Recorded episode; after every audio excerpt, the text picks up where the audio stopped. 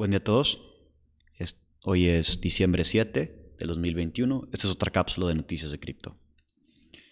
Vamos a comenzar hablando sobre lo que pasó el fin de semana, este sábado, y fue que el mercado de cripto en general se colapsó. Bitcoin bajó un 20%, llegando hasta 42 mil dólares.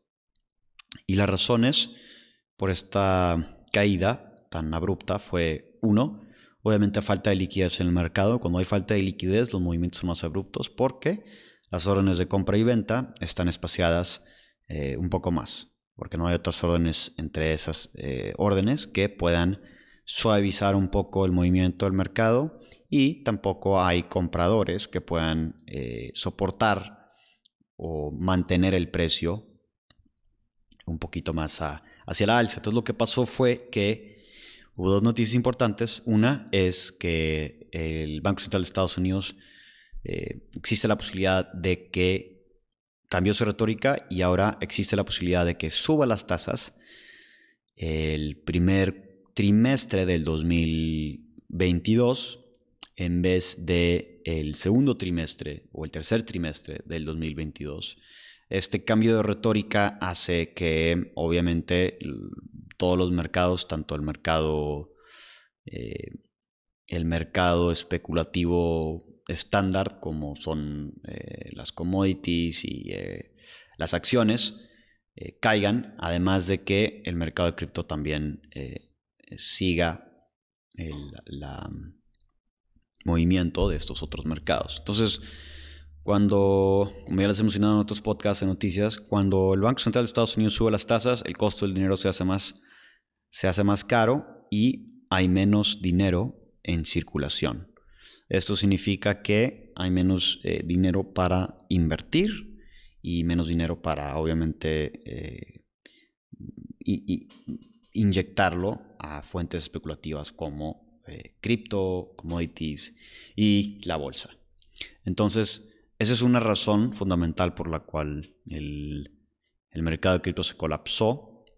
Y dos, es la, la compañía Evergrande, que posiblemente, bueno, como ya les he mencionado, la compañía, para los que no saben, Evergrande es una compañía desarrolladora de bienes raíces en China, la cual tiene más de 300 billones de dólares en deuda que posiblemente no pueda pagar.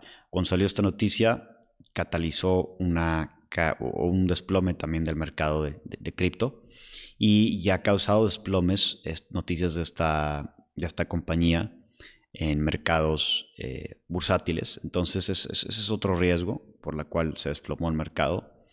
Otra razón es, aún hay mucho, bueno, había, había mucho apalancamiento del mercado de cripto, lo cual generalmente hace que el mercado tenga cambios también abruptos, especialmente en tiempos de poca liquidez como es el fin de semana.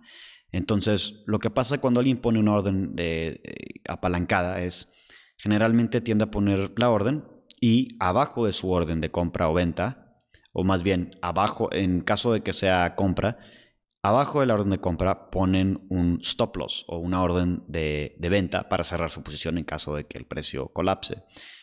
Cuando salieron estas noticias el sábado, em, eh, o más, más, bien fue tarde el, viernes, eh, hicieron que el mercado de cripto comenzara a bajar, gente empezó a vender y el mercado comenzó a agarrar los stop losses, lo cual hizo, eh, bueno, ya en un escenario de baja liquidez, lo cual hizo que, tú, que el mercado de cripto tenga un mercado, perdón, un movimiento muy esporádico y, y volátil hacia la baja. Entonces, esto hizo que, eh, que obviamente muchos stop losses fueran agarrados y, el mercado bajara. Entonces, esto es algo que el sobreapalancamiento o el apalancamiento en general se puede medir por Open Interest Rates. Y los Open Interest Rates son el costo de poner una orden eh, apalancada. Entre más altos sean los intereses de las órdenes de apalancamiento, más apalancamiento hay entre más bajas sean, menos apalancamiento hay.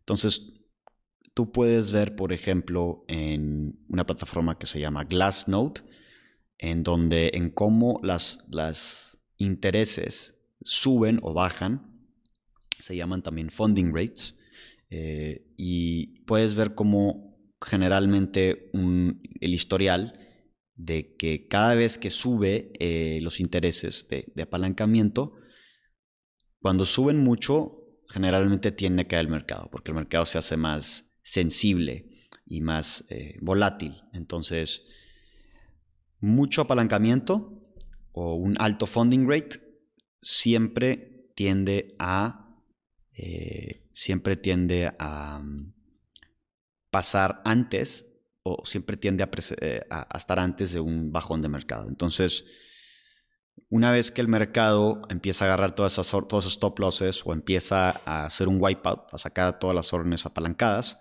los funding rates bajan porque ya no hay tanta gente apalancada. Entonces es un indicador de que, eh, de que pues bueno, como ya no hay tanta gente apalancada, el, mercado puede comenzar a, tener un movimiento un poco más, eh, menos volátil Ahora, los técnicos nos indican que hay soporte para Bitcoin en 42 mil dólares, que es el, el, área más baja que llegó este fin de semana. Y para Ethereum, el soporte de Ethereum se encuentra en 4 mil dólares. Si llega a romper ese soporte de 4 mil dólares, el siguiente soporte está en 3.700 dólares. Y mi opinión es que el mercado puede seguir bajando en las vacaciones esto es dado que, como ya les mencioné, una, hay bajo liquidez y dos, generalmente el dinero institucional empieza a salirse de, todos los mercados, tanto, tanto commodities como la bolsa, como bonos. Entonces esto generalmente eh, ocasiona un ligero bajón del mercado. En el caso de cripto puede ser un poquito más acentuado, dado que es un mercado mucho menos líquido y aparte pues eh, obviamente es, más volátil, entonces los movimientos son más abruptos.